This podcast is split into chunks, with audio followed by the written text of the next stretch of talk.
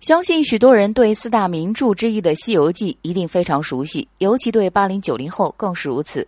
今天我们要讲的是托塔天王的儿子木吒是观音得意门徒，走到哪里都会带在身边。但是对于红孩儿来说，可没有这么好的事。观音当时收服红孩儿用了很多计谋，红孩儿跟随观音的事，他的父母牛魔王和铁扇公主都很不爽，甚至铁扇公主都非常记恨孙悟空。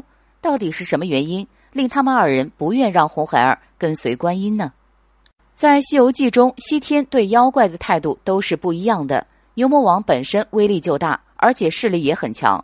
牛魔王是对佛教很尊敬的，但偏偏自己战斗力强，而且手下的势力也不弱，甚至还有铁扇公主的帮衬。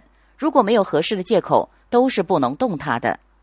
其实，牛魔王的担心有如下几个方面：第一，西天对自己的势力进行渗透。是否会打算收服自己？其次，如果红孩儿被收服后，自己的家业该怎么办？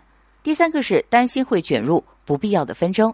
毕竟天庭西天之争已经很久，如今孩子去了观音的身边，是否会给自己打上佛系的烙印？